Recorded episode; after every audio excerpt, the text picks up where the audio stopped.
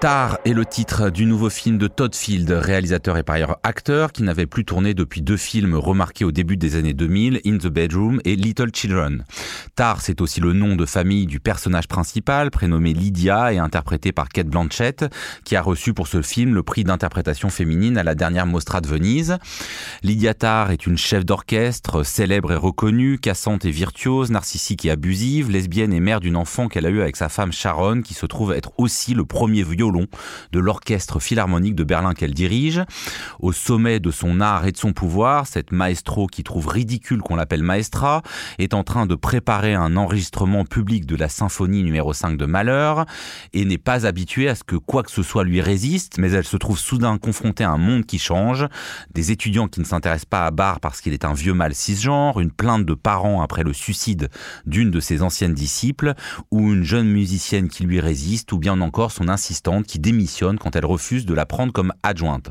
Alors, euh, le film arrive chargé hein, d'une polémique qui a émergé quand il est sorti à l'automne outre-Atlantique, entre celles et ceux qui voient un chef-d'œuvre décortiquant la mécanique du pouvoir et d'autres qui estiment que le film euh, est misogyne et dresse le portrait d'une chef d'orchestre harceleuse alors que le monde des chefs d'orchestre est presque encore exclusivement masculin et donc juge le film euh, réactionnaire à la fois anti-woke et déformant le moment MeToo en exonérant les hommes. Peut-être avant euh, qu'on aborde ces questions qui vont forcément émerger, mais il faudrait peut-être pas réduire euh, le film euh, à, cette polémique.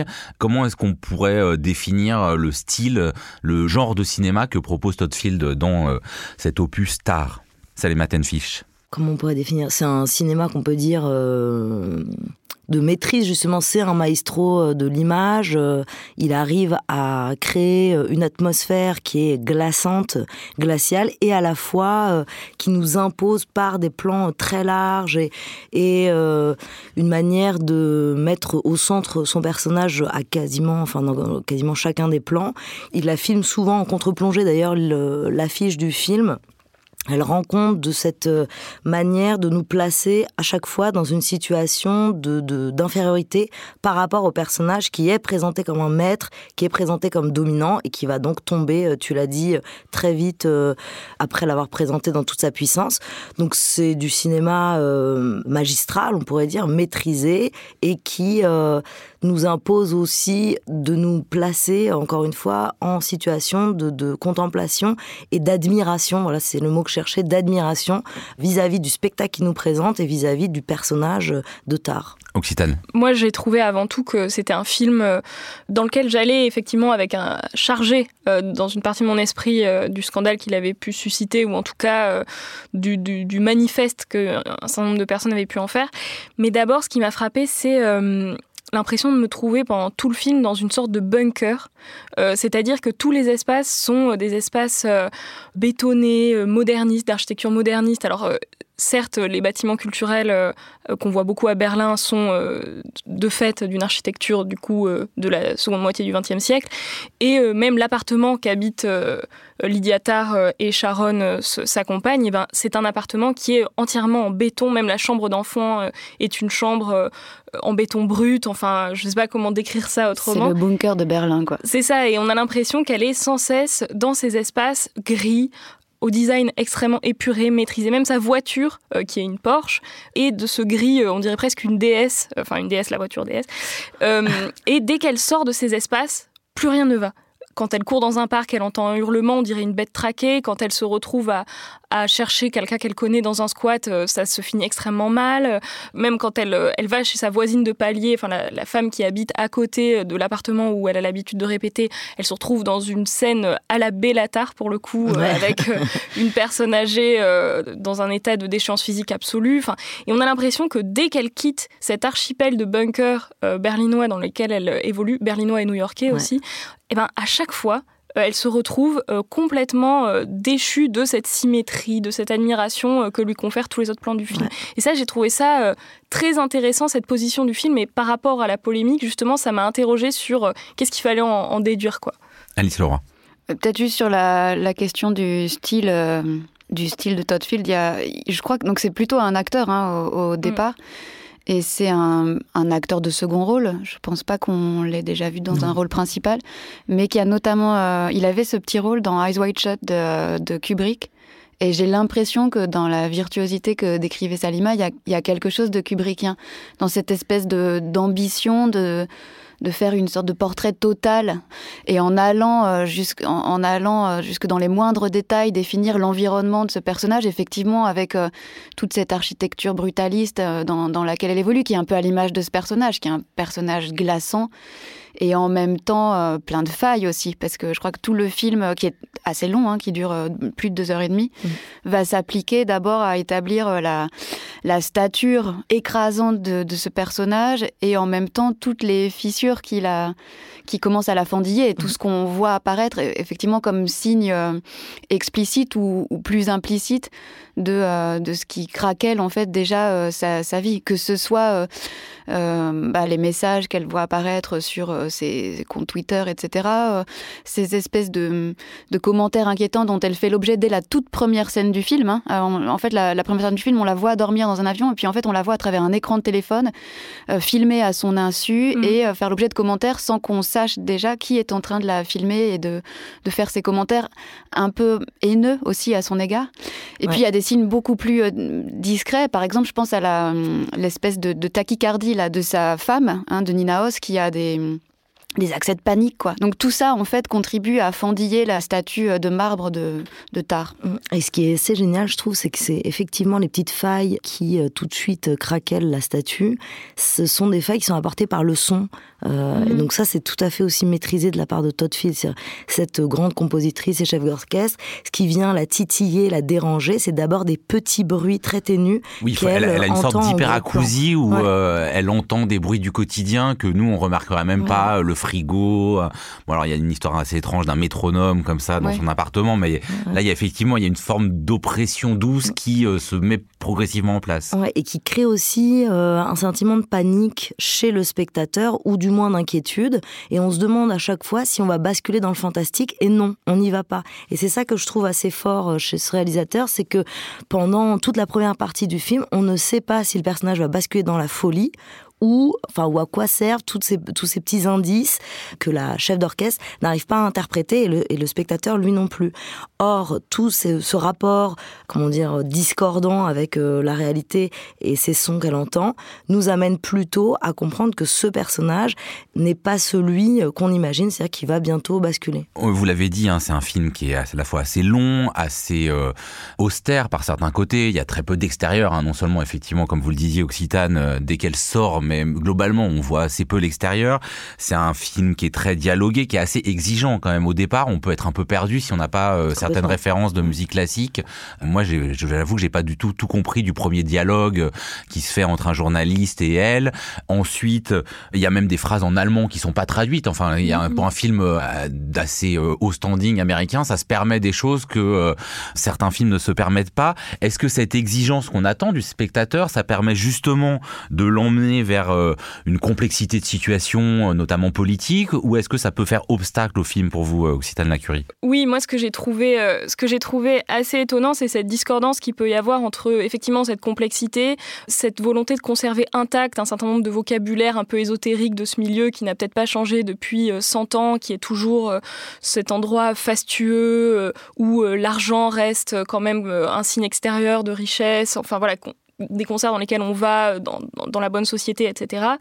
Et en même temps, le manque de complexité parfois politique du film, notamment pendant la fameuse scène euh, où elle se retrouve confrontée à des étudiants euh, en musique qui euh, voilà, lui opposent des critères politiques contre un certain nombre de ses références esthétiques. Oui, pour dire brièvement, des étudiants très woke versus elle qui insiste au fond sur le talent. Voilà, et qui, elle, elle fait une démonstration là encore magistrale, très flamboyante, contre un homme de paille, en fait, pas très convaincant, qui euh, ne sait pas vraiment trouver les bons arguments euh, pour euh, éventuellement engager le dialogue. Donc là, il y a une forme de, simplification, j'ai l'impression, du discours politique du film au profit d'une volonté de montrer un monde qui serait encore épargné, enfin, mais qui justement se fendit. Parce qu'à travers, on va dire, les fentes ou les, les, craquements de cette personnalité, de la personnalité de, de cette maestro, eh ben, c'est aussi une forme de désenchantement d'un monde qu'on nous montre, j'ai l'impression. C'est-à-dire un monde dans lequel euh, bah, euh, même, même ces choses sacrées de l'ordre de la musique, de l'ordre de la musique classique, de la philharmonie qui semblaient intouchées, euh, mm. préservées, à l'abri voilà, des, des, tumultes du monde, etc. Et ben on a l'impression qu'ils sont en train de, de s'effacer, de disparaître. Et je pense que c'est pas complètement un hasard d'avoir choisi Kate Blanchett pour faire ça, parce que déjà, bon, elle a ce physique sculptural, etc., enfin, dont on a déjà parlé, mais en plus, elle a déjà joué des personnages comme ça, de la mélancolie, du monde désenchanté. Enfin, je pense à son personnage de Galadriel, par exemple, qui est peut-être celui le plus connu de sa carrière, ou des choses comme ça. Sur la question de la complexité euh, politique ou pas euh, du film, moi, il m'a quand même semblé que... Alors bon, je restitue très rapidement un peu la polémique euh, qu'on peut résumer à la manière dont le New York Times désignait le film comme enfin le grand film sur la cancel culture, tandis que le New Yorker, il voyait une esthétique régressive pour des idées régressives. Je vais pas vous demander de vous situer d'un côté ou de l'autre, mais qu'est-ce que fait le film politiquement et est-ce que bah, les, formes qu'il nous propose sont euh, pertinentes pour euh, ça. Et est-ce que vous trouvez que voilà, c'est assez complexe sur des sujets dont on sait qu'ils sont souvent rabaissés à des polémiques euh, simplistes? Bah, c'est, intéressant parce que justement la scène à Juilliard School où elle donne une masterclass devant des étudiants qui sont tous un petit peu impressionnés hein, par euh, son autorité, son charisme, sa stature. Elle est, moi, je trouve qu'elle est d'une complexité et d'une intelligence. Elle est même difficile à, saisir cette scène-là, et je pense qu'elle est au cœur justement de la polémique euh, qui a eu ensuite autour du film parce que euh, au fond en fait c'est un film qui adresse complètement cette question de euh, ben de l'ère MeToo, de la question du pouvoir et des abus de pouvoir après MeToo, euh, de la cancel culture, de ce qu'on reconnaît comme chef-d'œuvre et comme grands artistes à, à l'heure de la cancel culture.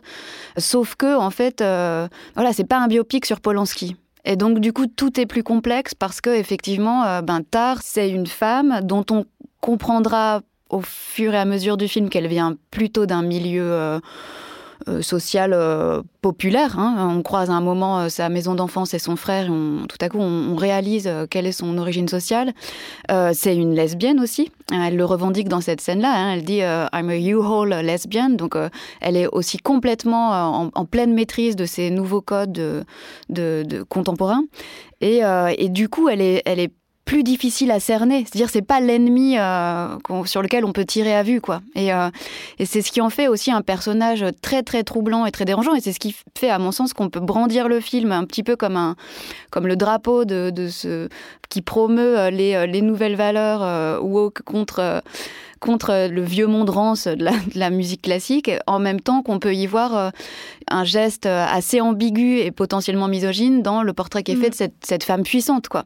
Et je trouve que là-dessus. Oui, on a entendu par exemple au masque et la plume beaucoup de critiques se dire ah enfin elle se moque là des petits mm. woke, euh, c'est euh, très talentueux. Enfin, il y a aussi ce discours-là, c'est-à-dire qu'on on peut vraiment le prendre des deux côtés. Bah là où moi je rejoins complètement ce que tu viens de dire, Alice, c'est le cette scène, elle est totalement troublante. C'est-à-dire que moi je savais pas exactement comment l'interpréter.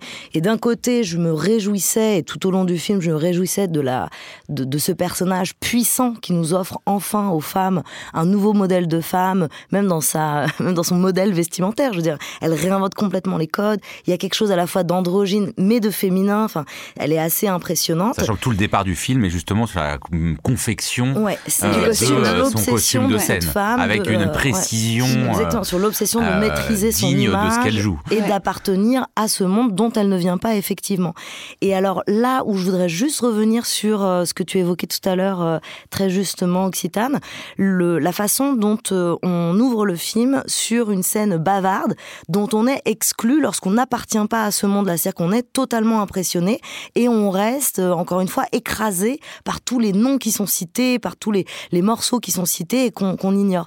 Et là où je trouve ça assez génial, c'est que le film se déroule, il y a une moins en moins de dialogue en réalité. C'est-à-dire que nous-mêmes, on est de moins en moins fascinés et ou en tout cas écrasés par cette culture légitime euh, qu'on n'aurait pas ou en tout cas qui peut encore nous impressionner. Et cette femme, qui là est un personnage donc féminin, qui appartient à ce monde, mais on comprend qu'elle a, elle a tout fait pour y appartenir, elle a fait de nombreux sacrifices, elle est dure. Finalement, elle appartient au vieux monde, c'est-à-dire elle appartient aux femmes puissantes d'avant MeToo. Moi, c'est comme ça que j'ai pu lire cette complexité. C'est-à-dire que à la fois Todd euh, Field, il euh, rend aux femmes le droit à la cruauté, le droit à être des personnages, donc oui, cruels, manipulateurs, abusifs, et il nous montre combien les femmes de l'ancien monde donc le monde d'avant MeToo, devait euh, ressembler, devait prendre tous les attributs masculins du pouvoir pour être au pouvoir. Et cette femme n'a que des modèles masculins, puisque jusqu'à elle, même si elle cite les noms des euh, chefs d'orchestre, des rares chefs d'orchestre, et d'ailleurs, elle cite le nom de, de, celle qui a ensuite un peu suscité la polémique, cette chef d'orchestre américaine qui existe vraiment, qui s'appelle Marine Alsop, oui, qui a déclaré au Sunday Times qu'elle se trouvait offensée en tant que femme, offensée en tant que chef, offensée en tant que lesbienne par le portrait esquissé dans le film. Et, donc ce que je trouve assez génial, c'est que donc elle décline tous ces noms, elle maîtrise absolument leur euh, leur existence, comme euh, l'a dit Alice, elle fait partie de son temps, elle est tout à fait au point sur euh, les nouvelles les nouvelles problématiques, les nouvelles nouveaux questionnements, mais elle, elle continue à vouloir appartenir à ce vieux monde qui craquelle. Mais et ça c'est assez fort. C'est une femme patriarcale, enfin comme dirait Bellux c'est-à-dire que c'est une, femme qui euh, fait tout pour euh, être choisie, en gros, pour être la bonne élève, en quelque sorte, euh, à la fois de ce milieu, de ce champ qui est celui de la musique classique, mais aussi d'un champ patriarcal auquel il va falloir, comme groupe de référence, s'adapter et pourquoi pas euh, se compromettre. Ou en tout cas adopter les codes et notamment les codes de séduction, les codes de contrainte, enfin un certain nombre de, pratiques qu'elle a complètement intégrées et qui fait que plusieurs réactions autour du film ont été aussi de dire euh, que le film joue sur le fait que ce soit une femme mais qui ressemble quand même beaucoup à un homme. Et là et c'est là la partie misogyne qui peut éventuellement lui être reprochée mais qui encore une fois on arrive enfin vraiment je n'arrive pas euh, encore aujourd'hui à savoir de quel côté tombe la pièce en fait. Tard, signé Todd Field, c'est sur les écrans depuis mercredi 25 janvier. L'esprit critique. Mediapart.